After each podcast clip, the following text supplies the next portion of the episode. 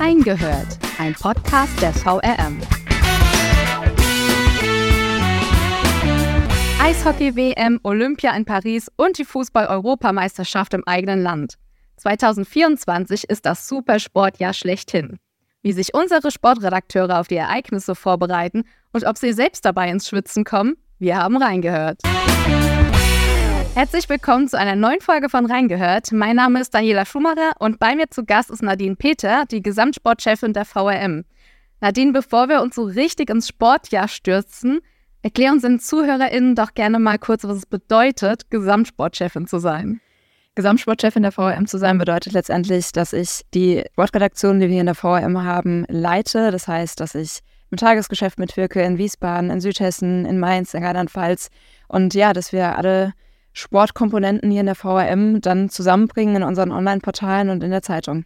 Wann ist dir und deinem Team aufgefallen, dass 2024 das Sportjahr wird? Und was ist dir auch in dem Moment durch den Kopf gegangen, als du das realisiert hast? Ehrlicherweise reden wir da schon seit über einem Jahr drüber, ne? weil diese großen Ereignisse, die werfen natürlich auch immer ihre Schatten voraus.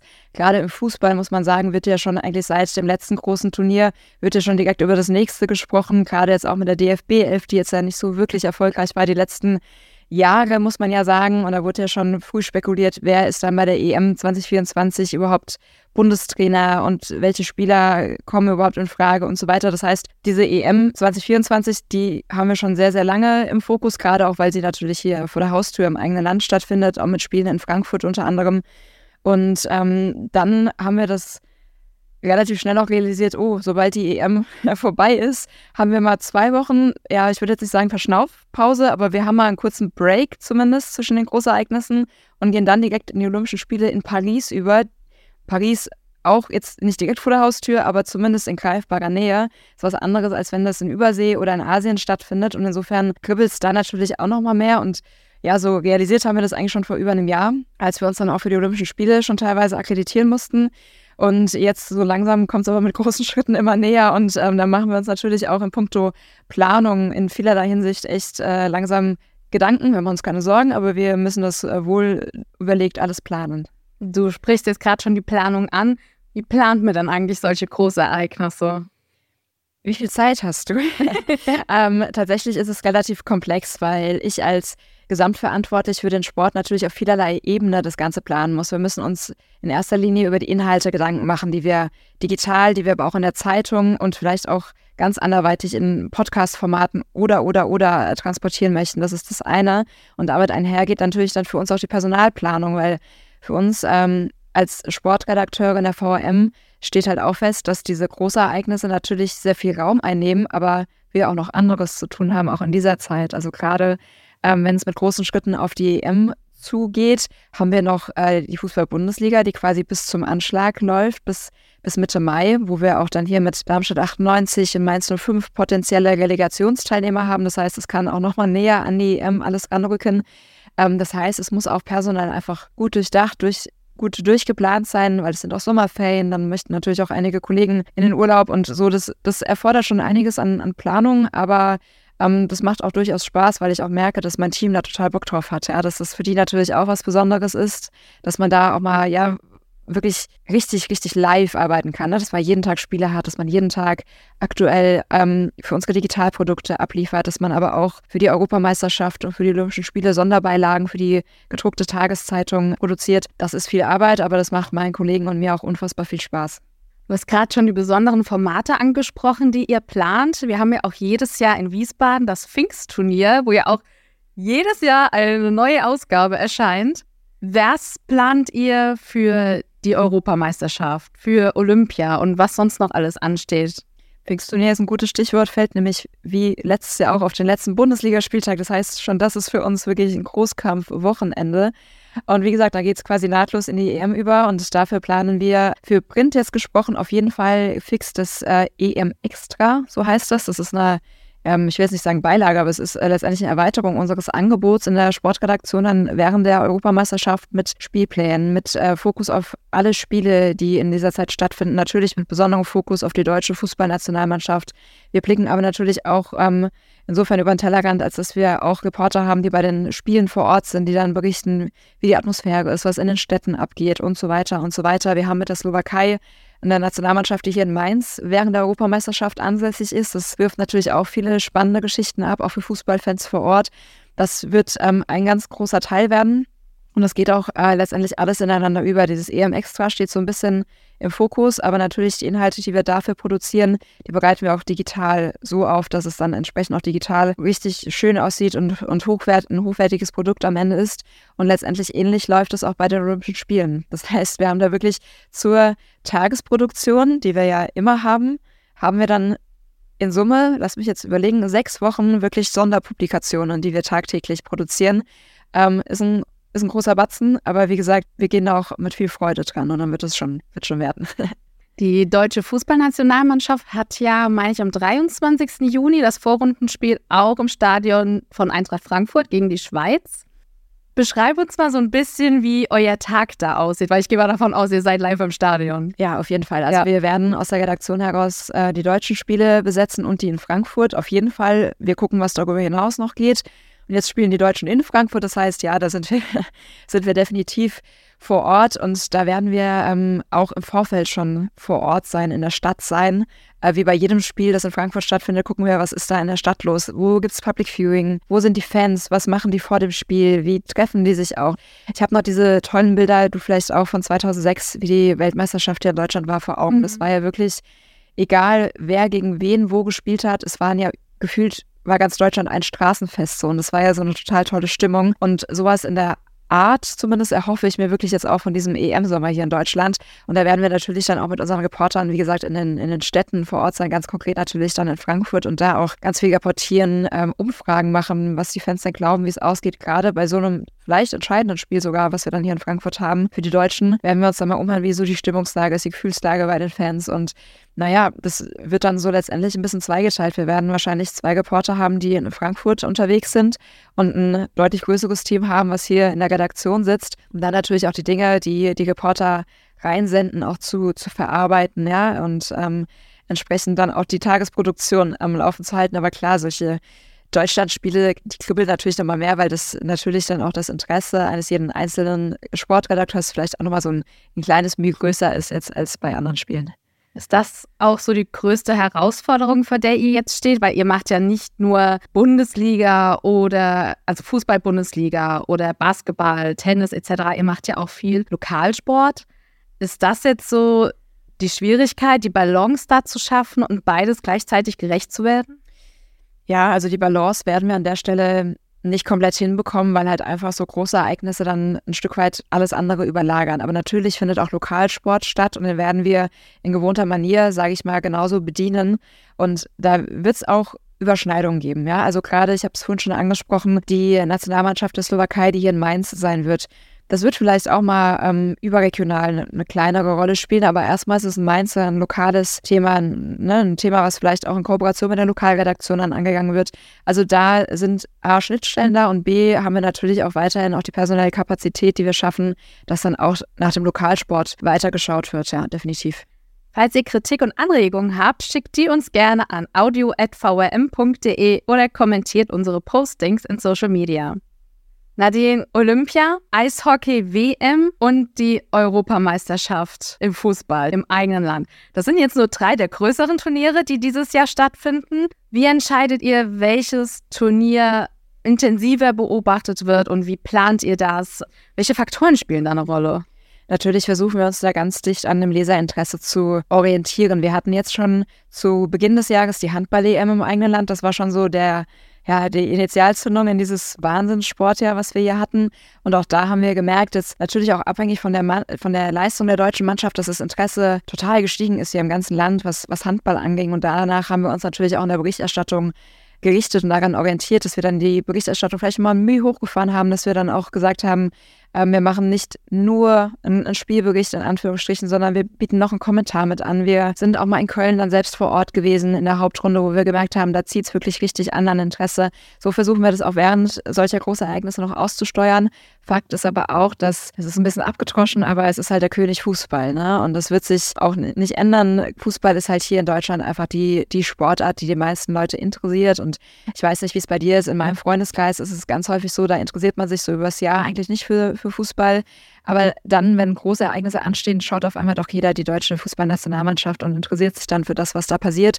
Und ähm, ich glaube, damit treffen wir oder holen wir einen Großteil unserer Leser einfach ab. Und deswegen machen wir auch zu diesem äh, Ereignis, zu dieser Europameisterschaft, dieses besagte EM Extra mit all seinen Ausführungen, auch im Digitalen, äh, die Inhalte, die wir dann schaffen und gleiches auch für Olympia. Und da kann man die beiden Turniere oder die beiden Ereignisse schon in, insofern vergleichen, als dass sie einfach die Massen abholen, ja, die Massen interessieren. Bei Olympia ist es halt nochmal ein bisschen differenzierter. Das ist ähm, ehrlicherweise für mich als, als Sportredakteurin oder generell als Sportinteressierte auch nochmal besonders, weil man da halt einfach viel, viel mehr Sportarten hat. Ja, es ist abwechslungsreicher als in Anführungsstrichen wirklich vier Wochen nur Fußball zu gucken. Auch das mache ich gerne, ja, und das, äh, das ist auch immer wieder interessant und spannend. Aber Olympia ist halt nochmal anders. Olympia, da stehen Einzelsportler mal mehr im Fokus, äh, auch Sportler im Fokus, die übers Jahr nicht so in Erscheinung treten wie die Fußballer. Und das ist für uns als, als Sportreporter natürlich auch immer toll, dann auch sich mal mit sowas zu beschäftigen und auch mal abseits des Fußballs Geschichten zu erzählen und, und Sportler in den Mittelpunkt zu stellen. Wenn ich jetzt mal so auf die Ereignisse blicke, jeder hat ja da so seine Vorlieben. Also ich war ja auch schon bei euch als Volontärin. Mich könntet ihr zu jedem Fußballspiel schicken. Ich wüsste jetzt aber nicht, ob ich dir was zu Eishockey schreiben könnte, zum Beispiel. Wie ist das bei euch? Jeder Mensch hat ja Vorlieben für seine Sportart, aber wie entscheidet ihr, du gehst zum Beispiel zum Deutschlandspiel, der andere kümmert sich aber mehr um Olympia zum Beispiel? Das haben wir tatsächlich äh, sehr offen besprochen. Ja, wir haben gerade bei der Fußball-Europameisterschaft in Deutschland mit den Kollegen gesprochen, haben gesagt, hier, wir würden es gerne eine Handvoll von euch ermöglichen, auch als EM-Reporter in Erscheinung zu treten. Im Wissen, dass wir das am Ende auch gar nicht alleine entscheiden, weil da ist natürlich auch die UEFA noch zwischengeschaltet, die letztendlich die Akkreditierung zuteilt. Und ähm, wir können jetzt nicht hergehen, so gern wir das würden, und jedem Sportreporter sagen, akkreditier dich, wird schon werden, sondern wir haben ganz offen gesagt, wir können mit einem guten Gefühl mit fünf Leuten ins Scannen gehen, die sich akkreditieren oder es versuchen, sich zu akkreditieren. Und da haben wir ganz offen miteinander gesprochen. Die Kollegen, die besonderes Interesse hatten, haben sich dann bei mir gemeldet und toi toi toi an der Stelle, ich musste nicht losen, weil es waren genau fünf, die gesagt haben, ich würde gerne, aber wenn jemand anderes will, ich würde auch zurücktreten. Also da wurde schon sehr offen und sehr kollegial miteinander gesprochen. Das hat zum Glück da keine Probleme ähm, hergestellt. Und es gab auch wieder Kollegen, die gesagt haben, nee, ich mache das jetzt seit Jahren, ich setze mich auch gerne hier in die Redaktion und arbeite dann in der Redaktion die Dinge ab, die zu tun sind. Also das hat zum Glück gut funktioniert, da musste ich auch keinen enttäuschen am Ende, sondern es war alles sehr kollegial, sehr, sehr harmonisch an der Stelle. Aber prinzipiell versuchen wir ähm, jetzt unabhängig von solchen Großereignissen natürlich schon auch danach zu gehen, wo hat Kollege 1 und Kollege 2 sein Steckenpferd, sein persönliches. Du hast es gerade angesprochen, jeder kommt vielleicht auch aus, mit einem, oder kommt mit einem anderen Background in die Sportredaktion. Der eine hat mal Handball gespielt, der andere ist Hockeyspieler.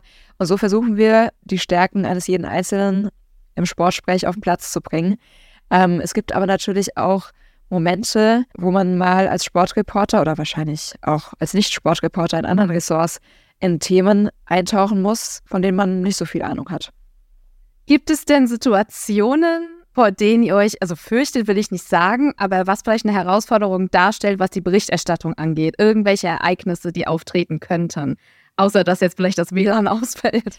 Ich wollte gerade sagen, das ist so ein Case, ähm, den hatten wir schon und ich hatte es letztens, da bin ich gar nicht ins System gekommen, weil das Internet so schlecht war vor Ort. Auch schlecht. Ähm, aber wenn man jetzt mal von Ereignissen ausgeht, die wir nicht beeinflussen können, jetzt abseits der technischen Problematiken, jetzt immer nicht ganz so cool, wenn bei einem Fußball- oder Eishockeyspiel irgendwie ganz kurz vor Schluss noch irgendwas passiert. Also ähm, ich saß auch schon mal im Bundesliga-Stadion und da stand es in der 90. Minute 0 zu 0. Und dann stand es erst 1 zu 0 für, für den Gegner in der 92. Minute und auf einmal hat dann Eintracht Frankfurt dort noch in der 94. Minute äh, erst ausgeglichen, in der 96. Minute ist 2 zu 1 geschossen. So, das sind so Situationen, die sind herausfordernd. Die machen rückblickend dann auch immer ein bisschen Spaß, aber in dem Moment willst du einfach nur, dass es vorbei ist, dass, dass du nicht zehnmal deinen Text innerhalb von fünf Minuten umschreiben musst. Ähm, aber auch da haben meine Kollegen Routine und das wissen sie, was natürlich so aus journalistischer Sicht, was wir nicht hoffen, gerade bei Fußballspielen generell, aber jetzt natürlich auch mit dem Turnier bei uns im eigenen Land, dass es irgendeine Art von Ausschreitung gibt, über die wir mhm. berichten müssen. Also wir sind Sportreporter und haben leider in den letzten Jahren zunehmend auch mit solchen Thematiken zu tun. Und es fängt im Amateurfußball an, geht aber natürlich auch hoch bis in die Bundesliga ähm, dass wir immer wieder Fanausschreitungen haben oder im Amateurfußballbereich Spielabbrüche, weil sich Spieler, Zuschauer und sonstiges da in die Haare bekommen. Das ist, das nimmt zu und ähm, das hoffen wir jetzt einfach nicht, dass wir da bei diesen Großereignissen, die uns hier ähm, ins Haus stehen, dass, dass uns sowas erspart bleibt, einfach, dass wir uns auf den Sport konzentrieren können und keine, keine Schreckensmeldungen in, jeglicher Natur irgendwie ja, verbreiten müssen, weil es dann eben vor unserer Nase passiert. Das hoffen wir, glaube ich, alle, weil spreche da jetzt für mich und auch für Freunde, Familie, die sich riesig auf die EM jetzt zum Beispiel freuen, aber auch auf den Olympiasommer, dass wir das einfach nur alle genießen können. Ja, das wäre toll. Gerade Olympia ist auch, muss ich sagen, für mich als Reporterin fühlt sich das nochmal ein bisschen spezieller an als die Fußball-Europameisterschaft, weil es jetzt halt ähm, die letzten Jahre hatten wir hier in Europa keine Olympischen Spiele. Und das ist so, ich bin in einem total sportaffinen Haushalt groß geworden und es lief nicht oft der Fernseher bei uns, aber wenn Olympia war, lief der rund um die Uhr. Ja, das ist, da habe ich das schon als Kind so mitbekommen, dass das so was ganz Besonderes einfach äh, sein muss, so Olympische Spiele. Und da ist es natürlich als Sportreporterin, kribbelst da bei mir ganz persönlich einfach nochmal so ein klein bisschen mehr als jetzt vor der Fußball-Europameisterschaft. Was hast du so für Sport gemacht oder was, weil du sagst, du kommst aus einer sehr sportaffinen Familie. Was, ja. was war bei euch los? Also ich, ich selbst habe früher Fußball, Handball und Tennis gespielt, habe es auch mal mit Volleyball versucht. Das äh, war ich jetzt nicht so die talentierteste, würde ich mal sagen. Und ansonsten, ähm, mein Papa ist total sportbegeistert. Also ich weiß noch, dass ich mir mit ihm bei den Olympischen Spielen 2004 war das, da waren die in Athen. Ich war gerade 13 und wir haben bis spät in die Nacht ein Tennismatch von, von Nikola Kiefer und Rainer Schüttler geguckt, weil das alles in Tiebreak ging und es hat gedauert und gedauert und es war auf einmal halb vier nachts und normalerweise meine Mutter die weiß es hoffentlich bis heute nicht, Mama, wenn du das jetzt hörst. hast du es? Ich habe mit Papa da bis nachts um halb vier Fernsehen geguckt, weil wir Tennis äh, geschaut haben in der Hoffnung, äh, dass das deutsche Duo da die Goldmedaille im Doppel gewinnt. Ähm, hat am Ende nicht geklappt, aber das sind so die, die Momente, die bei mir total hängen geblieben sind, ja, dass ich da einfach, ähm, vor allen Dingen nicht mein Papa, der auch immer viel Wintersport geguckt hat, der mich letztendlich auch zum Fußball gebracht hat, der mich als Kind schon mit ins Stadion genommen hat. So bin ich damit sozialisiert worden und ja, habe damals äh, im stillen Kämmerlein angefangen zu träumen, vielleicht mal selbst irgendwann Sportreporterin zu sein. Und deswegen freue ich mich auf alles, was dieses Jahr kommt, weil das einfach ganz, ganz tolle Ereignisse sind, die nicht alltäglich sind, ähm, auch für uns SportreporterInnen nicht. Und ja, ich da einfach auch total Freude dran habe, darüber persönlich auch zu berichten. Ja. Nehmen wir nochmal die zwei größten Sportereignisse in diesem Jahr aus europäischer Sicht: Fußball, EM und Olympia. Und lass uns mal ein wenig orakeln. Wo siehst du Deutschland? Oh je. Äh, ich habe befürchtet, dass diese Frage kommt. es fällt mir brutal schwer, weil diese deutsche Fußballnationalmannschaft, ich will jetzt nicht die Metapher der Wundertüte bemühen, weil dafür haben sie eigentlich zu schlecht performt in den letzten Jahren. Also meine ganz ehrliche Meinung, wir machen auch schon dezent Scherze in der Sportredaktion, dass wir sagen, wir haben ja eh nur drei deutsche Spiele, also sprich, in der Vorrunde ist Schluss. Wir hoffen das natürlich nicht. Wir hoffen, dass für Deutschland als, als Land, für die, für die Fans hier im Land, dass die deutsche Fußballnationalmannschaft so weit wie möglich kommt. Ganz ehrlich, als, als Realistin muss ich sagen, wenn sie ins Achtelfinale kommen, ist das schon in Ordnung. Viel weiter sehe ich sie persönlich nicht. Ich lasse mich aber gerne, wirklich gerne eines Besseren belehren. Ja, und dann, dann schauen wir mal. Es wäre zumindest ein Fortschritt. Es muss man sagen. Definitiv. Es wäre ein Fortschritt zu den letzten Turnieren. Und alles, was danach kommt, ist Bonus. Ja. das lasse ich mal so stehen. Wen siehst du denn auf dem Treppchen? Also sowohl bei der EM als auch vielleicht beim Eishockey oder bei Olympia. Welches Team siehst du da vorne? Hm. Also Eishockey ähm, wird dominiert sein von den USA und Kanada.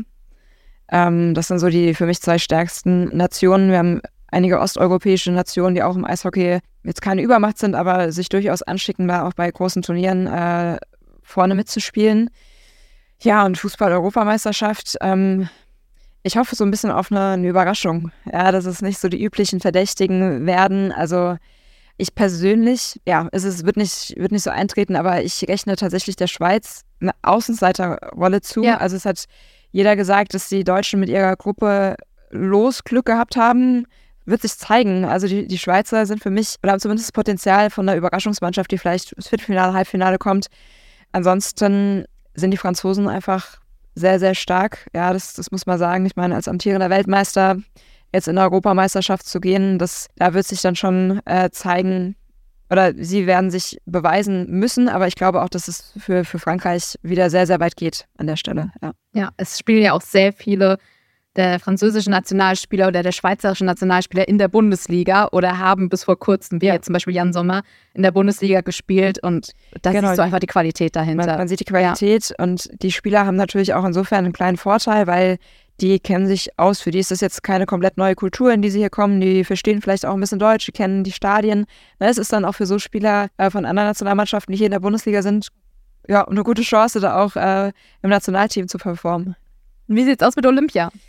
Ja, also da halte ich ja so ein bisschen hier unsere VRM-Fahne hoch. Wir haben ja dann doch den einen oder anderen Sportler oder die eine oder andere Sportlerin hier aus dem VRM-Gebiet, die ähm, sich ja durchaus berechtigte Hoffnung machen, da vielleicht auch bei Olympia abzuräumen. Allen voran natürlich unsere beiden Mainzer Leichtathleten Niklas Kaul und Julian Weber, die jetzt zuletzt ja keine Durststrecken hatten, aber zumindest es äh, deutlich besser können und vielleicht hoffentlich ja bis Olympia da wirklich on point fit sind. Äh, Gerade Niklas Kaul, der auch verletzungsbedingt immer mal so ein paar Querelen hat, der dann nach vier, fünf Disziplinen im Zehnkampf dann immer mal aus, ausscheiden musste. Zuletzt, ähm, wenn der topfit ist zu Olympia, dann, ja, das wäre so, ich habe das gerade schon so vor Augen, das wäre natürlich ein Traum, ja, wenn, wenn mit äh, zwei Kollegen, wir teilen uns Olympia so ein bisschen auf, wir wissen jetzt noch nicht, wer wann wo ist, aber einer von uns wird definitiv bei der Wettkämpfe von Niklas Kaul und Julian Weber sein. Und man stelle sich nur mal vor, was dann los wäre, wenn die wirklich da auch nur eine Medaille gewinnen. Es muss ja nicht immer die goldene direkt sein, aber wenn sie da bei Olympia gut abliefern und wir dann da vor Ort sind und dann wieder das, was ich eingangs auch schon sagte, diese lokalen Geschichten halt mitnehmen können. Klar, da hat dann ein Deutscher eine olympische Medaille gewonnen, aber für uns ist es natürlich dann der Mainzer, der eine olympische Medaille Definitiv, gewonnen hat und ja. das ist dann, gibt dem Ganzen natürlich nochmal ganz anderen Charme und das wäre schon sehr, sehr cool, wenn unsere Lokalmatadoren hier ab, abliefern könnten, ja. Dann hoffen wir einfach mal, dass sie verletzungsfrei bleiben und dass sie so weit wie möglich kommen. Ich danke dir sehr herzlich, Nadine, dass du heute unser Gast warst und mal ein paar Einblicke gegeben hast auf das Supersportjahr 2024, auch aus eurer Sicht. Noch letzte Frage, bei einer Skala von 1 bis 10, wie hoch ist die Vorfreude? 12. Okay, ich glaube, mehr muss man hier an dieser Stelle nicht sagen. Und wenn ihr jetzt noch nicht genug vom Sport habt, dann schaut doch gerne mal auf unseren Nachrichtenportalen vorbei. Da gibt es jede Menge interessante Themen aus der Sportredaktion. Macht's gut und habt eine schöne Woche.